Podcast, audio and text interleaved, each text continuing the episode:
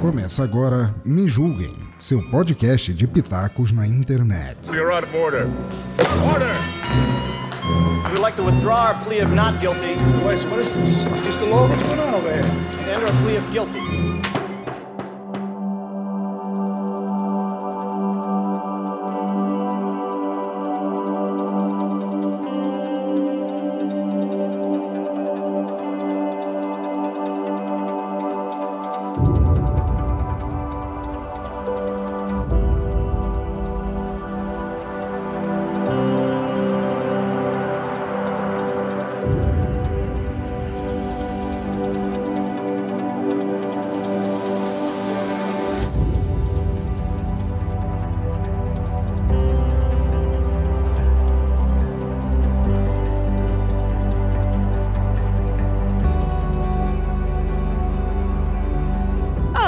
Pessoas lindas e maravilhosas, tudo bem com vocês? Eu sou a Cristiane Navarro e hoje começa mais um Me Julguem Podcast.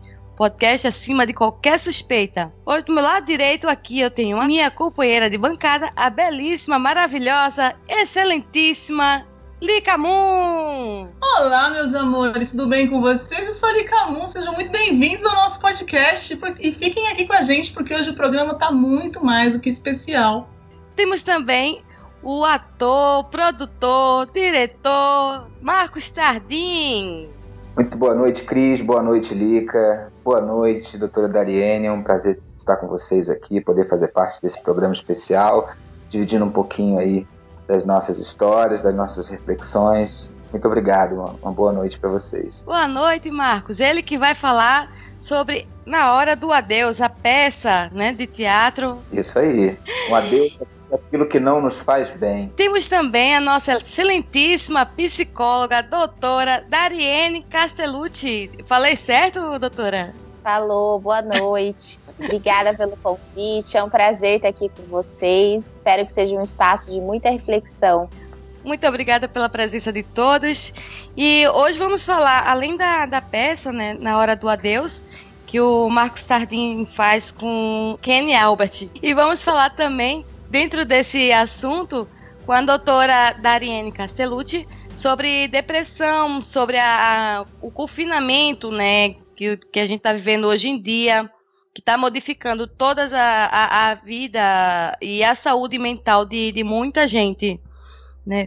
Vamos começar com, com a doutora Dariene. Doutora, o que é, que é depressão, para quem não sabe? É importante a gente sinalizar que depressão é um transtorno vinculado ao humor, né? E que a gente tem várias alterações psicossociais. É, essa pessoa tem muitas alterações, principalmente em relação ao seu sono, é, a sua vontade mesmo de fazer as coisas. É, e é importante a gente sinalizar que isso não é frescura, né? A gente vê as pessoas muitas vezes julgando outras, né, que por perto estão com transtorno de depressão, falando: ah, você que tá com muita preguiça, você que não quer saber de trabalhar, isso é mimimi, isso é frescura, porque a pessoa se sente muito incapacitada, sem energia vital mesmo para executar suas tarefas do dia a dia, né? E então é a mesma coisa que a gente pedir para uma pessoa que machucou a perna jogar bola.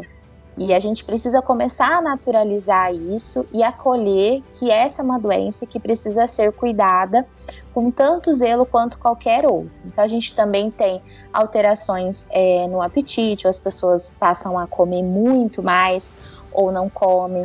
Muitas começam a negligenciar o seu próprio cuidado. Às vezes as pessoas têm prazer muito em executar alguma atividade.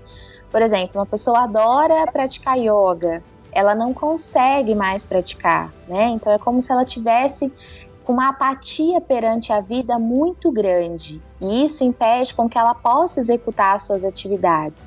Fica com o humor extremamente rebaixado, significa que essa pessoa se sente extremamente triste, angustiada, enfim, são inúmeras as manifestações. É necessário que essa pessoa busque ajuda, né? Tanto de um médico, psiquiatra, de um psicólogo, O psiquiatra vai fazer toda essa parte de, do, do diagnóstico, entender se há necessidade ou não na prescrição de um medicamento, e o psicólogo vai cuidar de todas essas manifestações. Acho importante a gente sinalizar, por mais que haja um diagnóstico definido, nenhuma pessoa experimenta como a outra sua depressão. Então a gente precisa cuidar da singularidade com que isso se manifesta é, entendendo que o diagnóstico é importante para nos dar os caminhos do tratamento, mas ele não pode ser um limitador da existência. Quer dizer, aquela muleta que a gente se apoia e diz, ah, isso tudo é porque eu sou depressivo, ou que as pessoas dê esse rótulo para gente, né? Mas é muito necessário que ela seja apenas um recurso para viabilizar o cuidado adequado, mas que a nossa existência ela é ampla e a gente precisa cuidar em completude. Eu acho importante também, até ressaltar também, doutora, é, que hoje em dia, por exemplo, a gente que está tá muito à, frente da, da mídia, seja ela visual, seja ela é, auditiva, né, prestar um pouco mais atenção a, na, na, nas outras pessoas, por mais que a gente não, não conheça, às vezes é mais fácil, é, por exemplo, uma pessoa se abrir com quem não conhece, que não vai julgar, não vai fazer julgamentos é, do, da, da vida dela, ou de parentes, vamos dizer assim, e é mais fácil, por exemplo, uma pessoa chegar assim e dizer, eu tô com depressão. Eu, por exemplo, eu não sou psicóloga, eu não, não tenho um estudo científico para isso, não sei como agir nesse momento. Mas a única, a única coisa que eu faço, que eu acho que pode é, aliviar, vamos dizer assim, não é que vai remediar, mas vai dar um, um alívio para a pessoa, é oferecer, por exemplo, meu, meus ouvidos. Você quer Exatamente. conversar?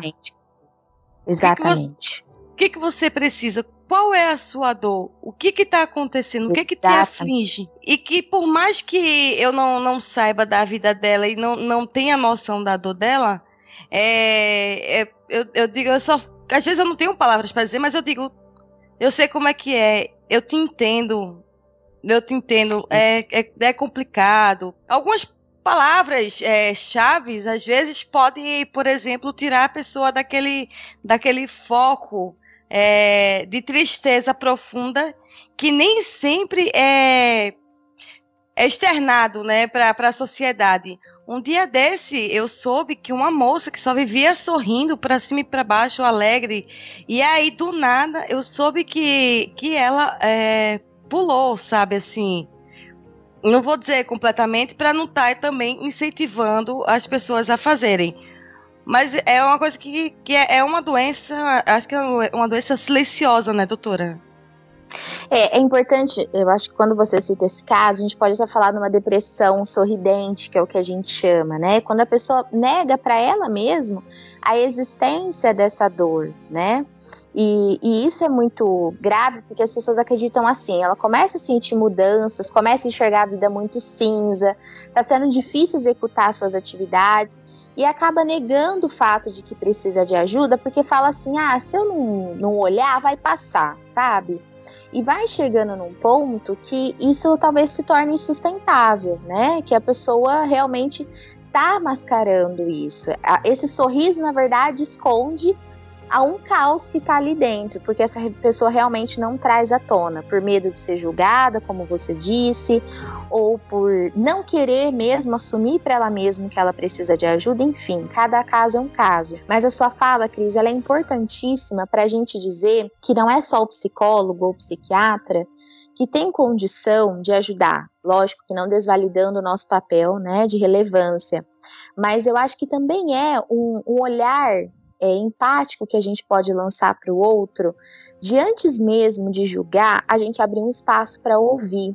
As pessoas às vezes se, se colocam em si mesmas e não compartilham a dor, não falam sobre isso, porque nunca tem espaço. Acho que aqui todo mundo que está estudando a gente, em algum momento da vida, já conversou com uma pessoa que foi contar uma situação muito dolorosa da própria vida. O outro só virou e falou assim: Ixi, mas você acha que isso foi difícil?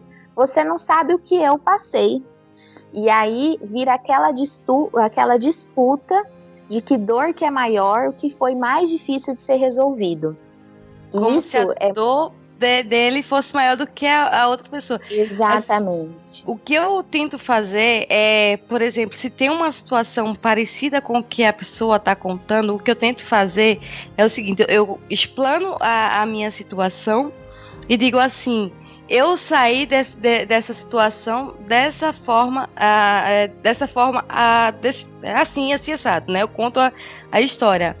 Talvez, se você fizer também dessa forma, você possa conseguir também, né? Que não é uma coisa que eu vá, por exemplo, medir. É, é, um, medir um, um, sentimento de que a tristeza minha seja maior do que a, a, de, a da pessoa, mas ao mesmo tempo ela vai dizer, poxa, é, ela também sofreu é, com é isso. É compartilhar experiência. Isso. Né?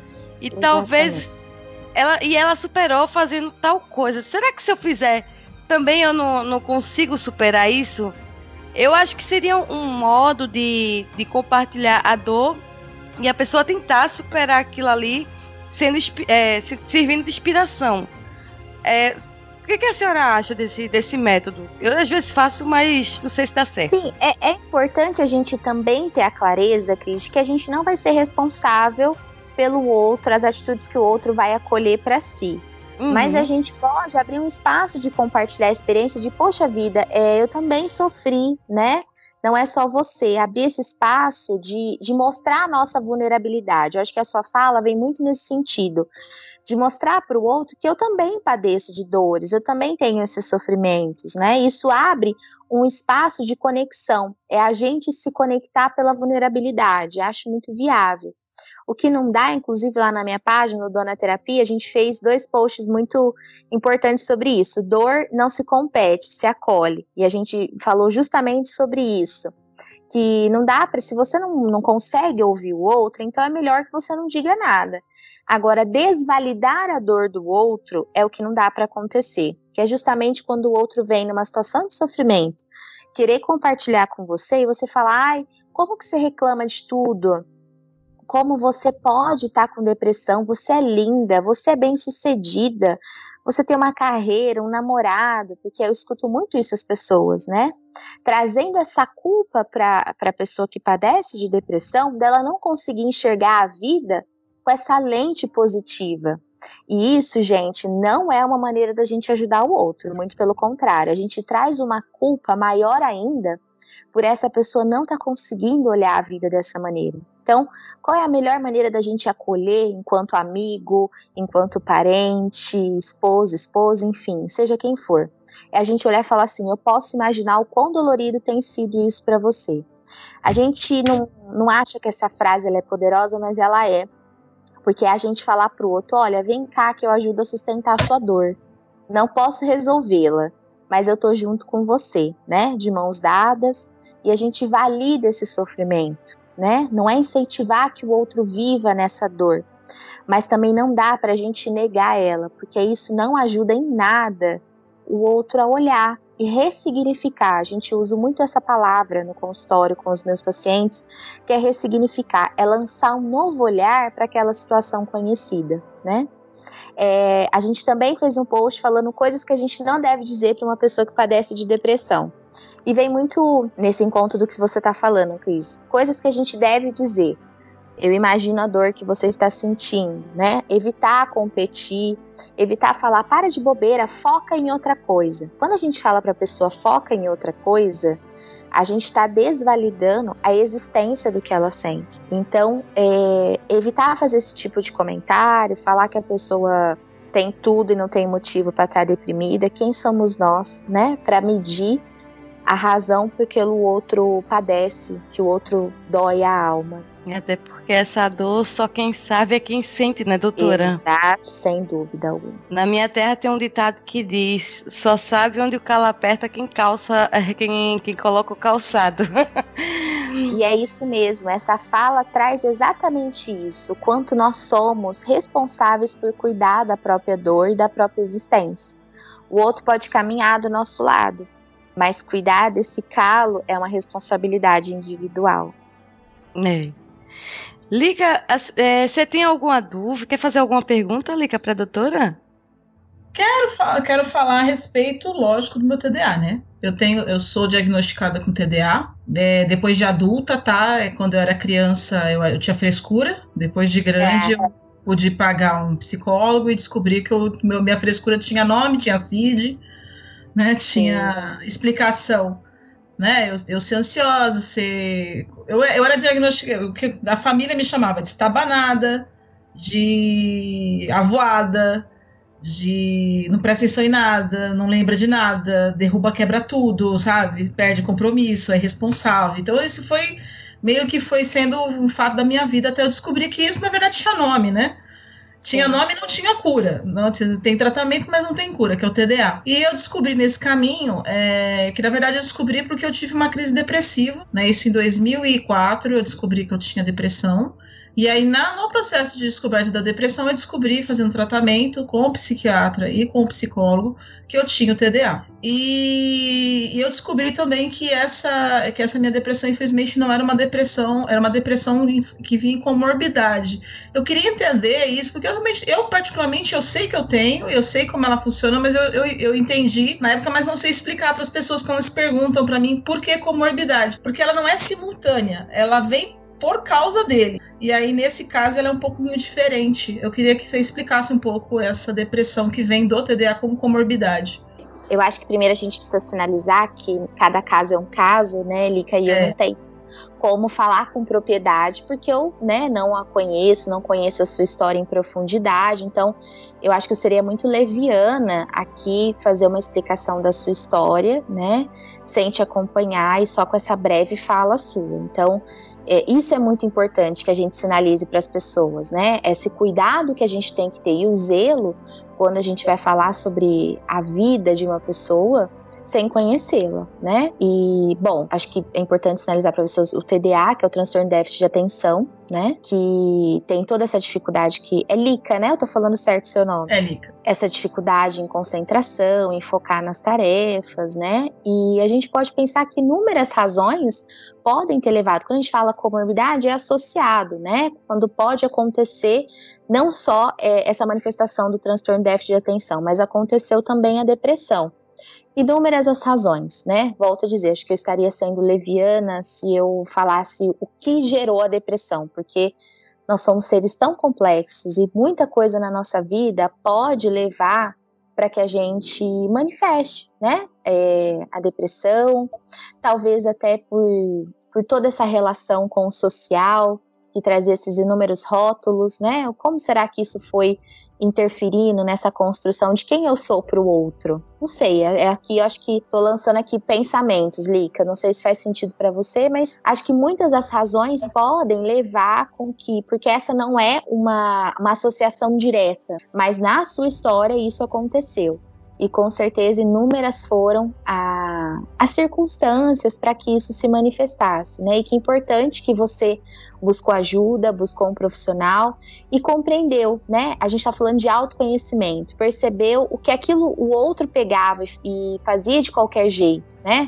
Falando que era desatenta, que não prestava atenção, irresponsável e entendeu o que, que era isso, né? Como era para você e não para o outro. Acho isso muito importante. É, sempre lembrando que as pessoas têm que tomar, a gente já falou de TDA aqui no programa, sempre procure um profissional para poder at atrás de qualquer diagnóstico, né? Porque tem gente que ouve e fala: "Nossa, sou eu essa pessoa". Aí fala: "Eu tenho isso". Não somos essa pessoa. Dentro dessa perspectiva, é, o processo de o, TDA ele se constrói, ele se trata com medicação, né? Faz acompanhamento com medicação.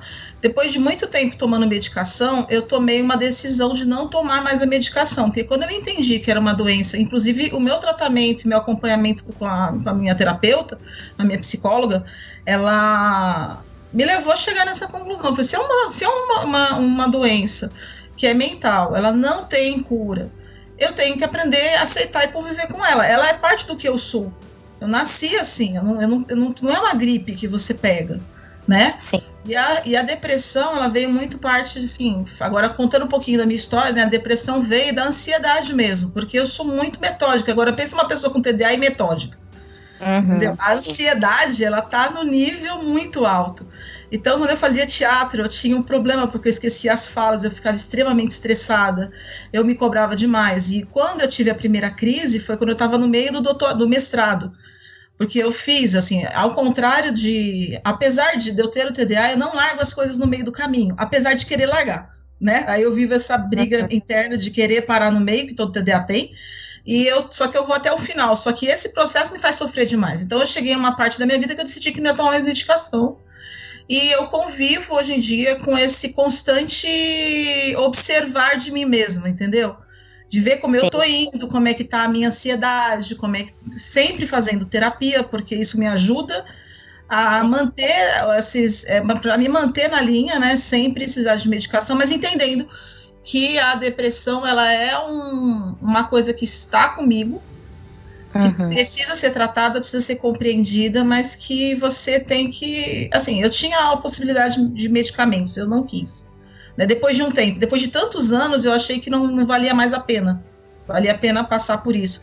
Mas eu acho que quando você fala que, que do sentir a dor do outro, do não ficar lutando contra isso. Eu ouvi muito também que eu tava, que isso era, era desculpa a expressão, mas era espírito, que eu estava possuída, ah, isso a gente nem falou, de... mas essa, essa é um. Devo até te cortar, Rica, mas é exatamente. É importante a gente sinalizar que isso nada tem a ver com a vertente religiosa, né? Manifestação Sim. seja de depressão, TDA, qualquer transtorno que a gente esteja falando, isso não tem vinculação alguma com religião. Isso é muito importante, que isso as pessoas falam muito.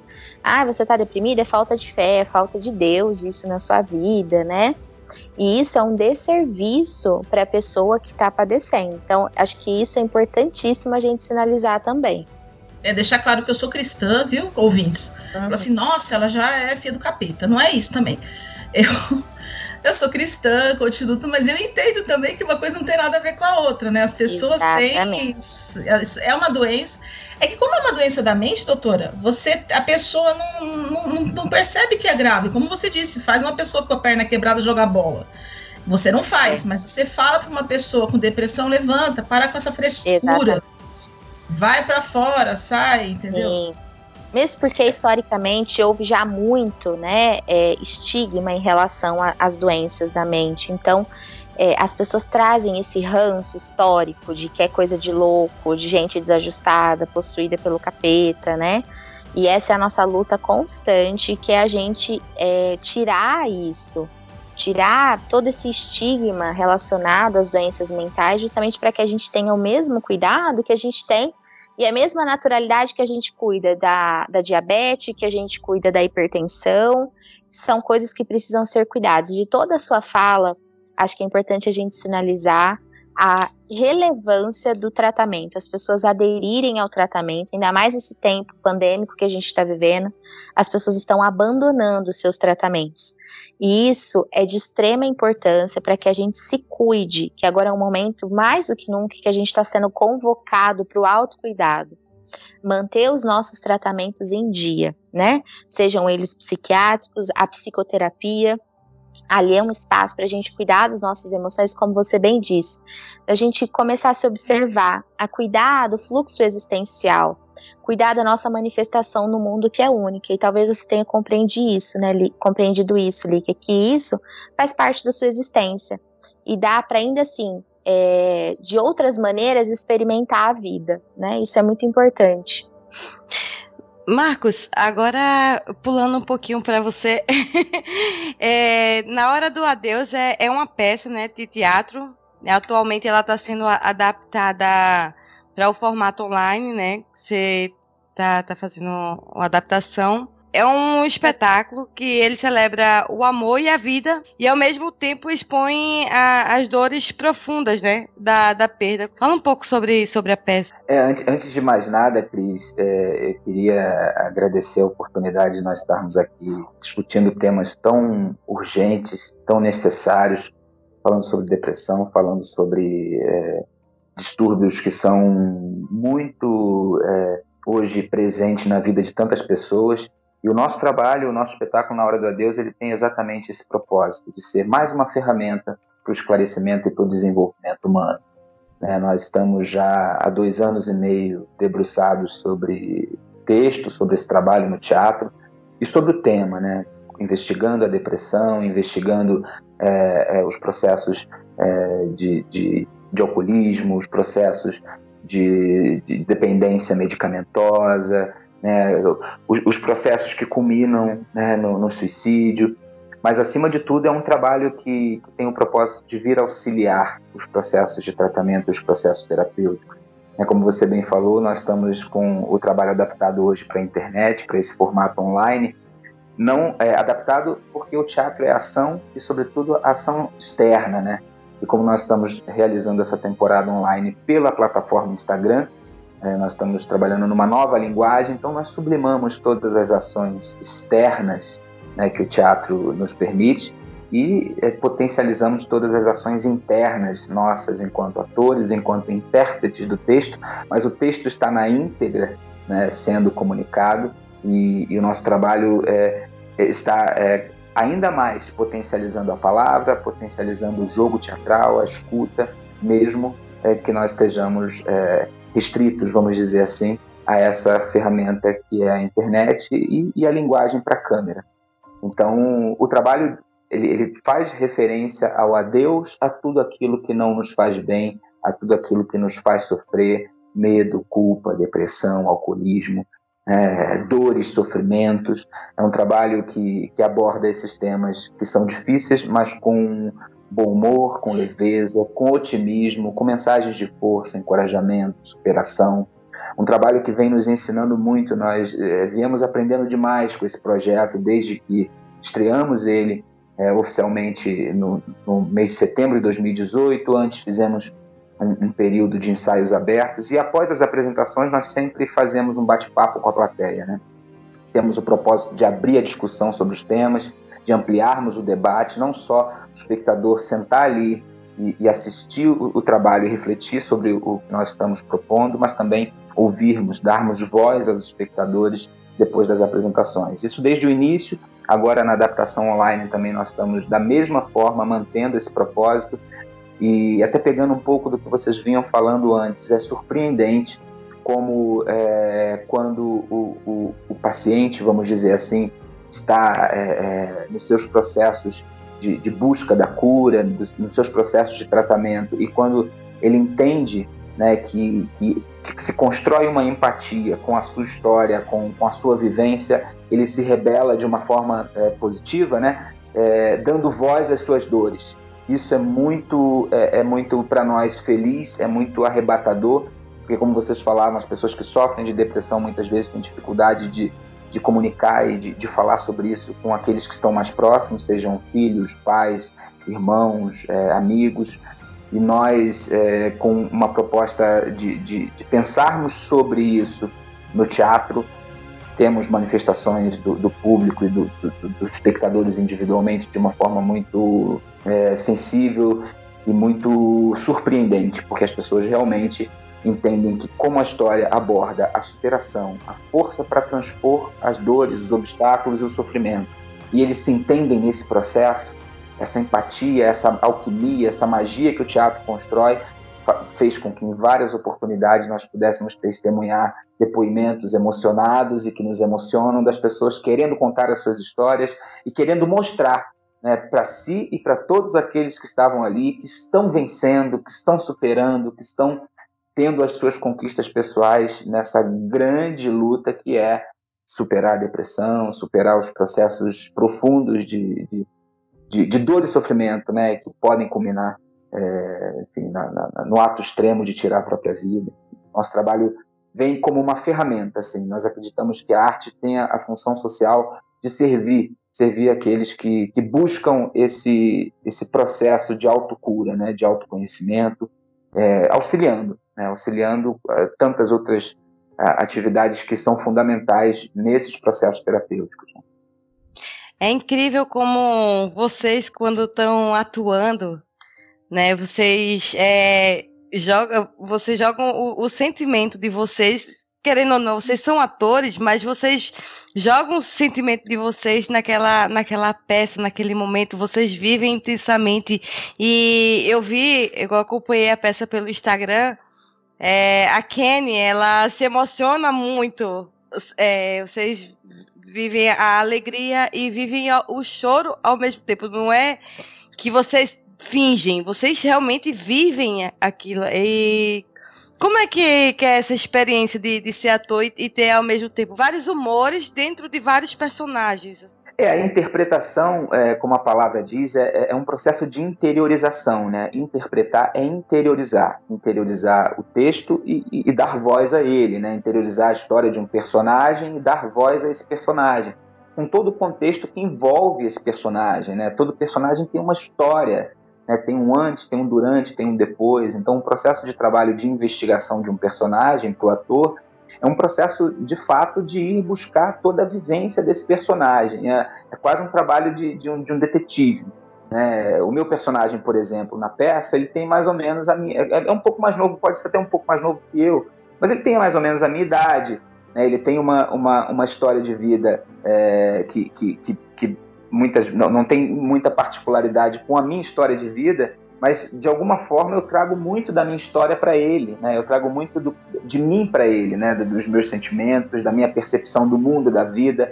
Isso mesmo que não esteja dito explicitamente na, nas falas, isso, isso, está ali no que a gente chama do subtexto. Isso está ali preenchido, né? Por tudo que eu, eu que eu entendo, que eu penso, que eu sinto. Então interpretar é interiorizar e nós trazemos todas, todos os nossos sentimentos, todas as nossas emoções, é, tudo que temos, né, de bom e de ruim. A verdade é essa, né? O trabalho do ator é dar voz a todos esses esses mundos, esses universos que existem dentro de nós, né?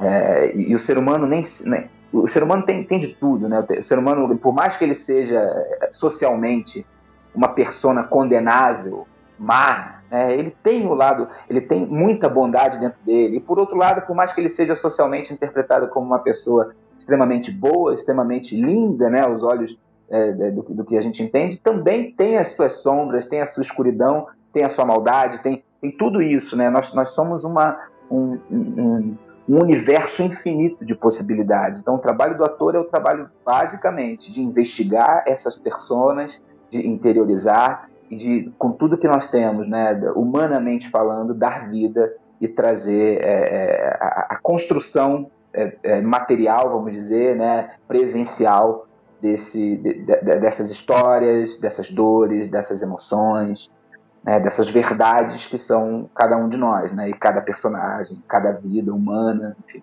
É por aí, é mais ou menos por aí. Não sei se me fiz entender.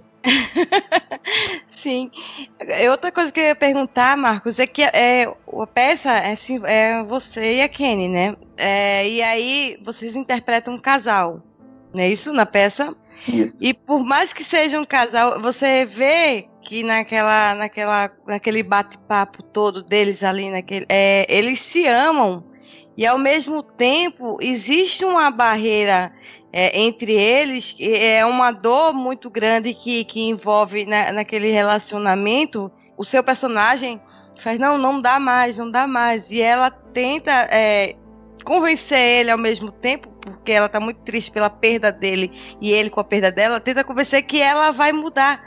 Né? Eu não posso falar o, o final da, da, peça, porque senão vai estragar tudo. Mas, doutora, como é que é, é passando um pouquinho para a doutora Dariene, como é que assim esse sentimento de, de, de perda e ao mesmo tempo de, de amor que se envolve no, num casal é, é meio complexo esse, esse sentimento, não é, doutora? ser Sem humano. dúvida. E a gente precisa romper com essa ideia da duali dualidade, né? O Marcos trouxe lindamente a fala dele de que nós somos os seres com infinitas possibilidades, né? Não existe uma pessoa integralmente boa ou integralmente má, mas a gente tem inúmeras possibilidades. Isso não é diferente, né? Para o amor, para esse sentimento de perda, ali naquele contexto de luto, né? Que o, o Marcos e a Kenny é, retrata, é, esse cuidado do luto perpassa por todos os sentimentos. Então, essa dualidade, então,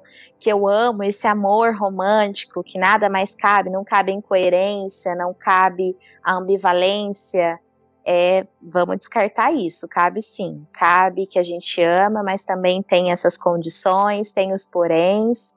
E essa talvez seja é, o grande desafio da gente se relacionar, né? Então, eles retratam isso muito bem, esses limites e as possibilidades não vividas também, né? Não vou ficar também falando muito, senão a gente dá spoiler da peça. É uma experiência riquíssima para a gente estragar para que as pessoas assistam, porque é de uma profundidade tamanha.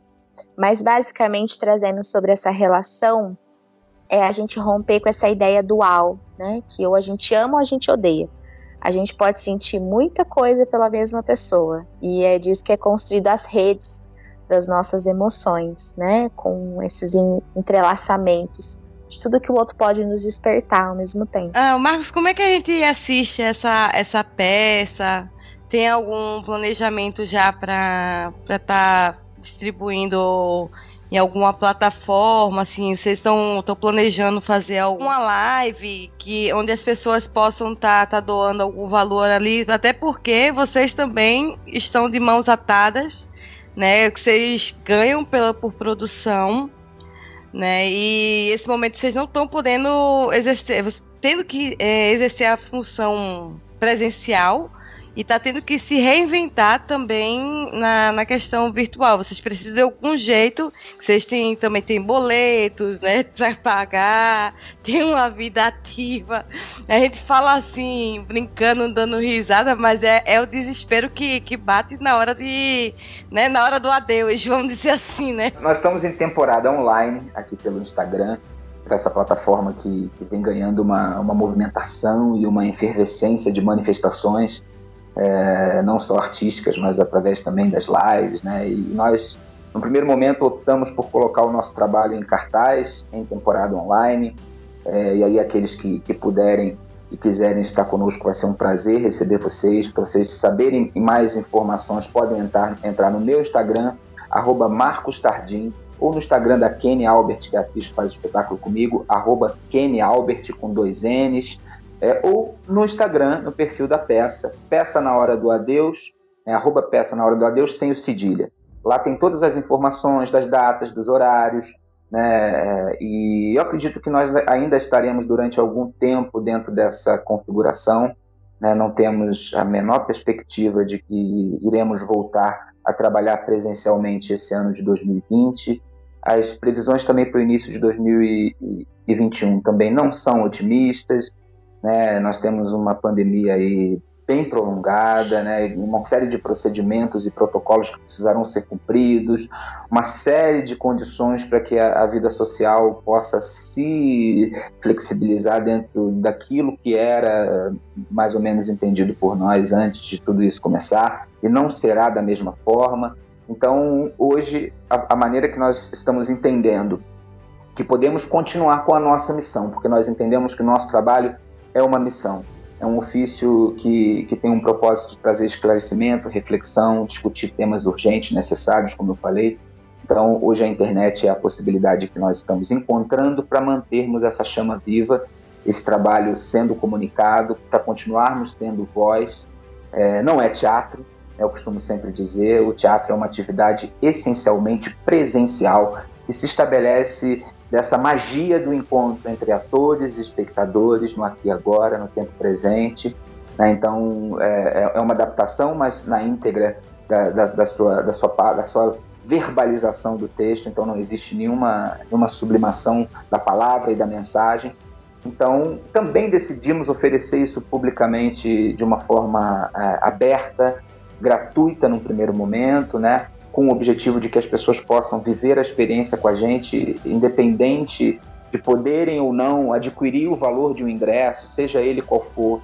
Né? E sim, nós estamos é, mobilizando é, dentro de, de, desse trabalho uma grande campanha de solidariedade, de, de generosidade, de afeto, onde nós não só buscamos é, aqueles que assistem e vivem a experiência que possam, é, de acordo com o seu coração, de acordo com as suas possibilidades, contribuir voluntariamente, se puderem, se não puderem, da mesma forma participarão, estarão junto conosco, né, para que nós possamos sim, não só amparar a nós, artistas, mas os artistas envolvidos no trabalho, é, uma campanhas que nós estamos nos mobilizando aqui no Rio para estarmos também é, dando, dando algum tipo de, de ajuda.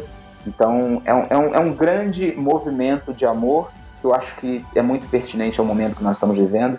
Eu hoje ouvi uma fala muito bonita de um diretor de teatro, ele dizia assim: Nós estamos saindo da era do eu para começarmos a pensar na era do nós. Né? Eu acho que o mundo está passando por uma grande transição, onde muitos valores individualistas, capitalistas, materialistas estão ruindo, eles já, eles, eles já são visivelmente é, é, perceptíveis como, como estarem se, se degradando, se desconstruindo, e, e, e, mais do que nunca, a pandemia e esse inimigo que, vamos assim dizer, é, invisível, nos trouxe foi: eu preciso cuidar de mim para não expor o outro, eu preciso pensar em mim, mas eu também preciso pensar no outro. Então, essa é, é, é a principal razão também que nós estamos entendendo que nós não queremos fechar o nosso trabalho. A maioria dos artistas estão fazendo as suas apresentações em plataformas fechadas, em, em onde o, o, o, espectador precisa comprar um ingresso, seja ele num valor irrisório de 10 reais, por exemplo, mas que precisa ter ali minimamente o, o aporte para poder vivenciar a experiência, para poder participar do evento. Nós não estamos condicionando porque nós acreditamos que essa rede ela tem que ser construída de uma forma voluntária, de uma forma consciente e de uma forma é, genuína. Uma, uma fala que a doutora Dariane gosta muito de falar, e que toca no coração de nós, de cada um de nós. Eu acho que nós estamos vivendo uma nova era e nós, dentro do nosso caminho, dentro da nossa história e da nossa trajetória humana e profissional, nós precisamos também nos posicionar individualmente em relação a essa nova era. Né? Não adianta nós, nós acharmos que, que a transformação ou que as transformações estão no outro. Estão em nós, antes de mais nada, em todos os contextos. Né? E, enfim, quero já convidar vocês para estarem conosco nas nossas apresentações online, na hora do adeus. Eu não sei quando estará indo ao ar ou quando vocês que estão nos ouvindo é, estarão tendo acesso a essas informações, mas entrem nos nossos perfis, vocês estarão com certeza se informando da melhor forma de viverem essa experiência online na hora do adeus. Que maravilha! Olha que coisa linda! é, doutora, é, as redes sociais da senhora, a, quer comentar mais alguma coisa, fazer uma explanação sobre mais o, o que o Marcos falou. O espaço é todo, todo seu. Tá certo. Eu queria agradecer imensamente pelo convite. Com certeza, a, a experiência que o Marcos e a Kennedy proporcionam para as pessoas na peça é muito importante nesse tempo que a gente está vivendo, tão árido, tão difícil de lidar, né? É, eu até, para não me estender, mas tem uma, um poema muito lindo do Rubem Alves que, que chama Doença, e ele se refere à doença como uma visita indesejável. E algumas vêm para ficar, outras vão de passagem, mas convida a gente para aprender a conviver com essa visita. E com certeza é, o Covid-19 tem sido essa visita indesejada que veio para ficar por um tempo e com certeza nos movimentar em alguma medida para todos os lados, né? Seja internamente e enquanto sociedade. Não dá mais para a gente não pensar no coletivo. A gente está sendo convocado para isso. E a fala do Marcos é, trouxe isso brilhantemente, né? Essa necessidade de a gente pensar que não adianta eu ter todos os equipamentos de proteção se o meu vizinho não tem. Isso não vai cessar a disseminação. Então, ou a gente pensa no coletivo, pensa em outras formas, estratégias de conviver em sociedade, seja econômica, política, de uma esfera macro a uma esfera micro, a gente está sendo convocado a se repensar como um todo.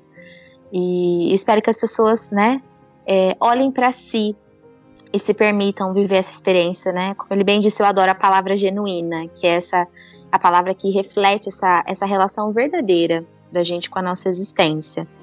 E, e convocar também as pessoas dentro desse autocuidado a buscar, sim, esse espaço né? A psicoterapia é um recurso importantíssimo de autoconhecimento, de autocuidado, de se permitir cuidar em profundidade. Costumo brincar que buscar a psicoterapia é um ato de coragem, porque não é um espaço glamouroso, mas é onde a gente vai cuidar de quem a gente é realmente. Talvez o primeiro espaço que algumas pessoas experimentam na vida de ter uma escuta atenta e totalmente diferente. Então, eu faço esse convite para as pessoas que nós, psicólogos, estamos fazendo atendimentos online. Então, É, nós somos cadastrados dentro de uma plataforma pelo Conselho Regional e o Conselho Federal de Psicologia, que nos dá toda essa autorização, nós somos autorizados e regulamentados para que os atendimentos aconteçam. Então, é, as pessoas se sentem mais seguras, obviamente, garantindo o distanciamento social, e elas podem ter esse espaço de acolhimento. E nós estamos aqui cada um de um lado do país, isso é muito legal, essa intersecção.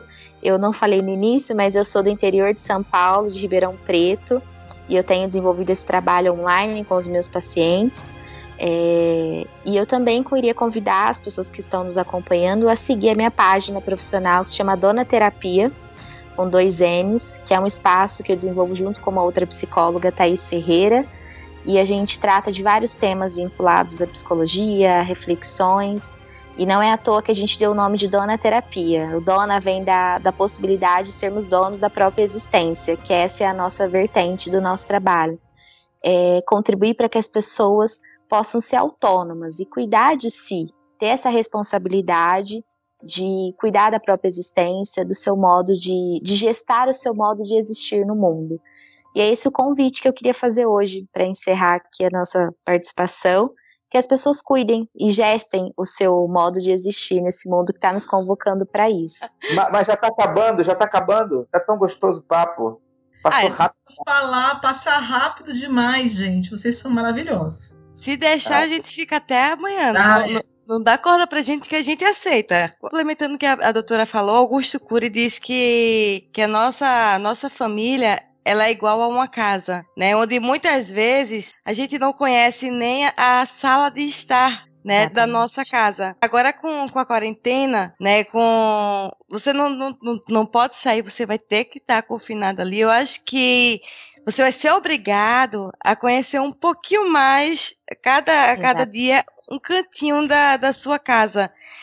Eu creio que, que vai aproximar mais as famílias, né? Porque tem muitas vezes muitos responsa responsáveis ou irresponsáveis, não sei, que eu posso falar assim, que larga a criança é, espalhado quando por aí e não quer nem saber. Agora vai ser obrigado. Terceiriza o cuidado. Exato, a educação, né? Isso, que acha que porteiro, o que é pessoal da limpeza, é paga condomínio que acha que eles têm a obrigação de cuidar. Quem, quem teve seu Mateu que balance. Então, é. acho que agora cada um vai começar a perceber que o que é ser pai e, e, mãe de verdade. E uma coisa, doutora, é que só para completar o que eu, eu, concluí o pensamento aqui, é que eu era muito criticada porque minha filha é uma menina caseira e ela gosta de estudar em casa, ela gosta de ficar no jogo, ela gosta de ver YouTube. E aí o pessoal dizia que a minha filha não tinha vida social, que eu trancava a criança dentro de casa. Aí o que, que aconteceu? Pum, a quarentena ela nem tá sentindo falta de sair de casa, porque ela já é uma menina caseira. Então, tipo, foi uma tapa de luva nas pessoas que estavam criticando a minha filha. Obrigada, e a senhor. que tá mais adaptada, né, Cris, a tudo isso. Exatamente. Tá aí, faz a tarefa dela, já tá estudando. A única dificuldade que ainda tá estranhando é porque o contato, né, escolar que, que é o convívio, né, que, que é necessário é a única coisa que ela tá sentindo falta. Mas mesmo assim, eu digo para ela, minha filha, a gente tem sorte. A gente tem muita sorte. Porque tá eu, você e seu pai juntos, a gente pode se abraçar. Imagina quantos é. milhões e milhões de pessoas estão sozinhas. E, e, muitas pessoas moram sozinhas e às vezes não sabem mexer com a internet é. e não sabem se comunicar. Os nossos idosos, né? Muitos Isso. Minha mãe é uma delas. Um, um, deles, né? que eu disse, mãe, a senhora não conversa com, com as suas vizinhas, não ia para uma porta. Vai ali, faz uma chamada de vídeo, vai, vai, vai fazer fofoca de fulaninha que, que deixou as caçolas cair do, do arame ali, ou coisa assim. Mas, oxe, menina, você tá doida? É, é, mas é verdade, Cris, essa coisa da solidão, e ao mesmo tempo, quando você me fala sobre a casa, a gente tem de um lado o isolamento social e de outro a intensificação dos vínculos íntimos com quem a gente compartilha a casa. E nem sempre isso é um mar de rosas, muito pelo contrário, todas as questões e os problemas latentes vieram à tona escancarados, né? Né, que são novos. Agora eles estão ali 24 horas esfregados na nossa cara, vamos dizer assim. Então não dá mais para a gente fechar os olhos para aquele relacionamento que está mais ou menos, para nossa negligência com os filhos ou para o nosso autocuidado. Agora é hora da gente olhar as rachaduras da casa. Não dá mais para a gente fazer de conta, pintar por cima, porque o trinco vai aparecer. Então, isso seja tanto no espaço físico quanto na nossa morada interna. É hora da gente cuidar mesmo. Isso, agora é a hora do adeus dos problemas, tem que resolver tudo agora. Isso aí. Posso falar uma coisa? É que vocês Pode. falaram da mãe, vocês falaram da criança na rua. Eu sou professora, né? É, agora eu trabalho na universidade, na universidade pública, mas eu fui durante 15 anos professora de educação básica. E eu sempre senti essa dificuldade, porque a esco- a- as famílias, nessas duas últimas gerações, creio eu, elas transferiram totalmente, alguns, a educação dos filhos para a escola. Principalmente professores de escola particular, que de pais de escolas particulares, porque eles acham que se pagam a escola, eles têm que eles estão pagando para serem edu- as crianças serem educadas. Eu até brinco que eu não sou educadora, eu sou ensinadora. Eu sou educadora do meu filho. né? Eu entendo a palavra educação, mas educação no sentido social é feito é, é dado pela família, né? E a criança era o que era aquele serzinho que a família tinha para manter um protocolo social muitas vezes, porque a pessoa não se importa com a vida daquela criança. E aí ela trabalha o dia inteiro, manda a criança para escola e quando chega à noite, faz, manda fazer tarefa, dá uma bronca, põe na cama e é isso. No final de semana ele leva a criança para mostrar num evento social. E de repente, não mais do que de repente, ele descobriu que ele tem que criar esta criança, que ele tem que providenciar estrutura emocional, né, a a apoio emocional, tem que ensinar esta criança, tem que estar ao lado dele na escola, porque o que eu ouvia, e eu já ouvi muito pai mandar bilhete para mim dizendo: não mande tarefa para o meu filho, porque a professora, para casa, porque a professora é você e eu não tenho obrigação de verificar as atividades do meu filho. Ou se você tem problemas na escola, se o filho tem problema de comportamento, a senhora que resolva, porque eu não tenho a obrigação de criar o meu filho, de educar o meu filho. Entendeu? Então eu já ouvi muito disso. De vários lugares, gente, de escolas públicas, escolas particulares, porque eu brinco que eu já dei aula em escola classe A, classe AA e classe. Sabe? Classes. é. Essas são as que me dão, mais, me dão mais problemas e menos problemas. Geralmente quem cuida da criança é a babá, né? Se a babá entra de férias, não surta. E, e aí, você tem essa. é, eu acho que. Eu vou chamar de efeito colateral, mas com muitas aspas, tá? É uma metáfora. O efeito colateral da pandemia é justamente essa reaproximação dos filhos, porque eles aprendem, as pessoas aprenderam que filho não é um pet, sabe? Social que você mostra na- nas, nas festas para a família e para os amigos. Ele é um serzinho em desenvolvimento que precisa de você para ser base, ser referência dele. Então, galerinha, fica a dica aí, tá? Professor, ele ensina conteúdo. Valores são dados pela família. Claro, a gente vai ensinar valores, mas os valores são da família, né? Vamos, vamos, vamos trabalhar isso daí em casa. Fico des hashtag debilitei, hashtag desabafei. Doutora, muito obrigada pela Eu que presença. agradeço. Foi um Eu- prazer estar com você. Quero convidar mais vezes. Se topar, já, já vou convidar novamente já para voltar para a gente falar de outros assuntos. Você topa? Aqui, ó. Por favor. Claro, estou à disposição de vocês. Obrigada pelo convite, fiquei muito feliz. Estou à disposição. A maravilha. Muito obrigada, doutora. E eu vou convidar a senhora, eu vou chamar a senhora depois no. A senhora tá no céu, né? Que é nova. É, por favor, gente, vão achar que eu tenho quantos anos? Tô brincando. Vou mudar você novamente, vou chamar no, no, no privado pra gente conversar e marcar mais uma, que eu adorei esse bate-papo. Agradecer ao Marcos pela presença e por ter trazido a doutora aqui. Ele que foi um grande intermediador, é, é um grande ser humano que eu admiro bastante. Eu conheci há pouco tempo, mas a, a proximidade foi o laço que a gente criou de, de imediato foi muito verdadeiro, né? Sempre, desde o começo, conversamos, sempre jogando limpo um com o outro da, das situações. Marcos, muito obrigada novamente. Se vocês quiserem falar novamente para reforçar as redes sociais de vocês, para a gente encerrar, fica à vontade. Cris, eu que te agradeço pela, pelas palavras, pelo carinho, pela generosidade em poder proporcionar esse momento para nós e para todos aqueles que estarão ouvindo, né, e compartilhando desses conteúdos que nós estivemos aqui dialogando sobre.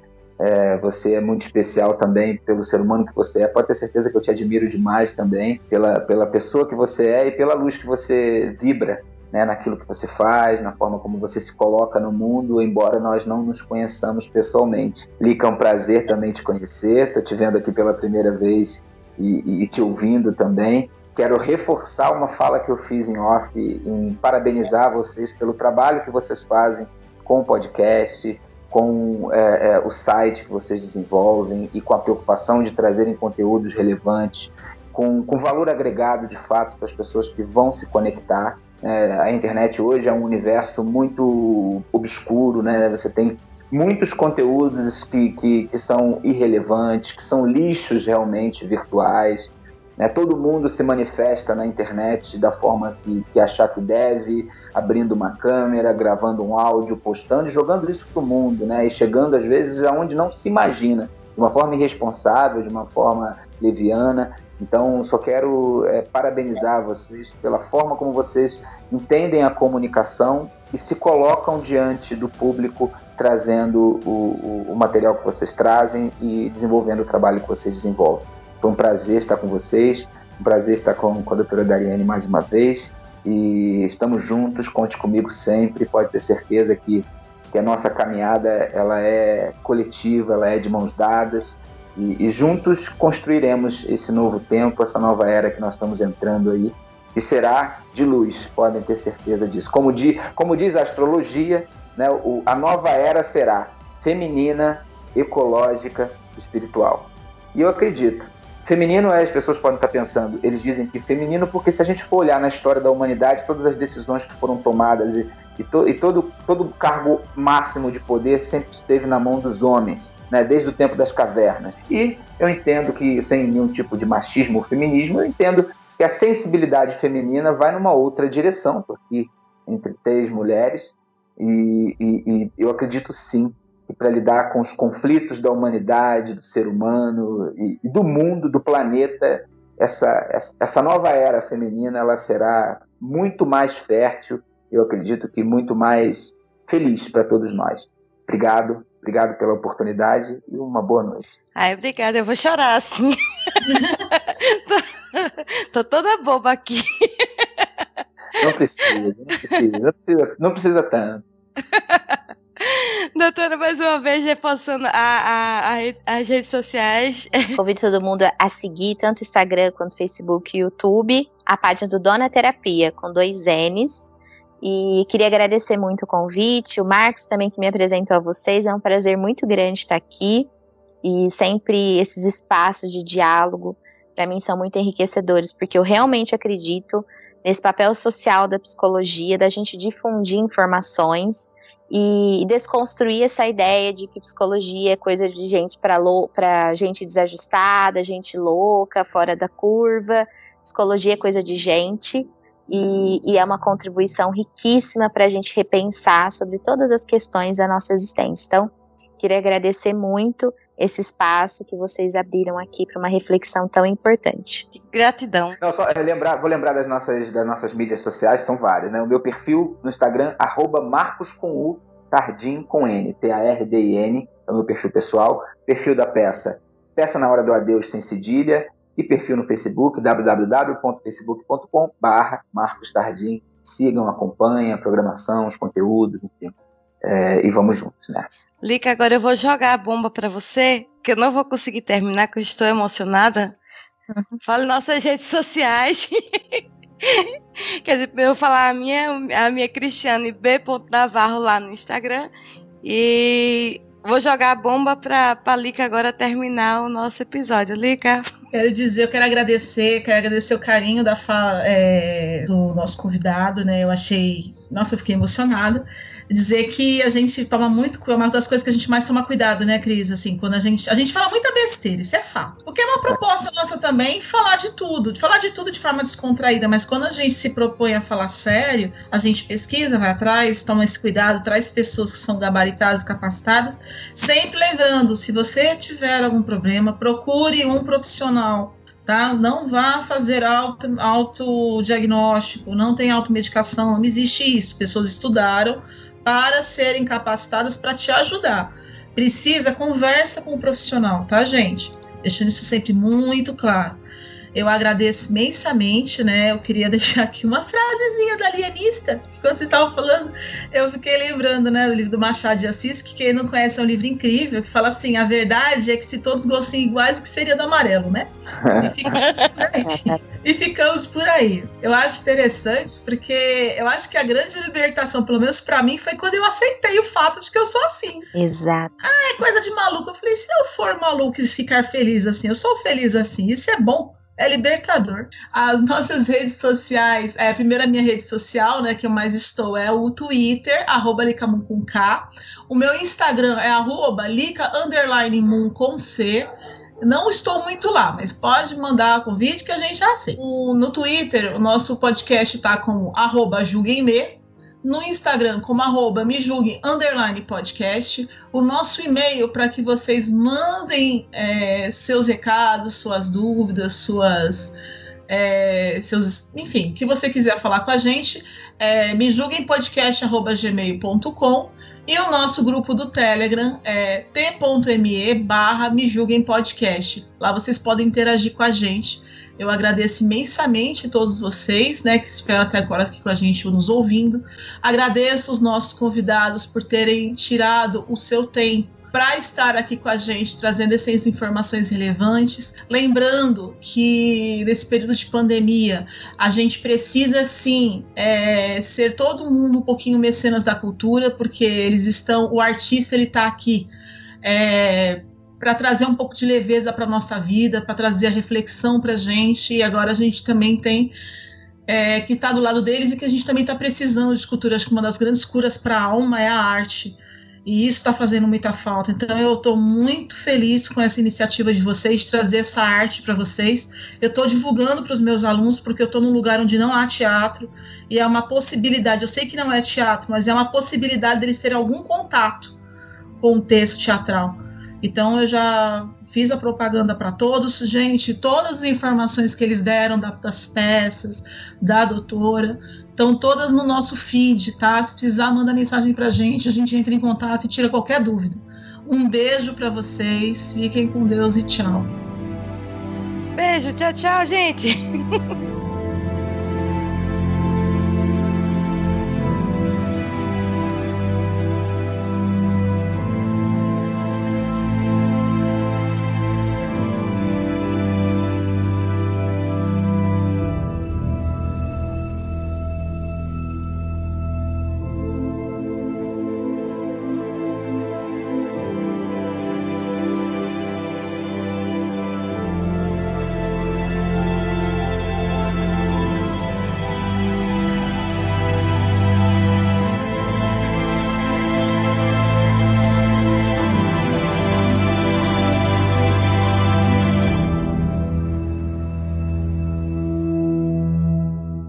Este programa é uma edição de Hype Productions.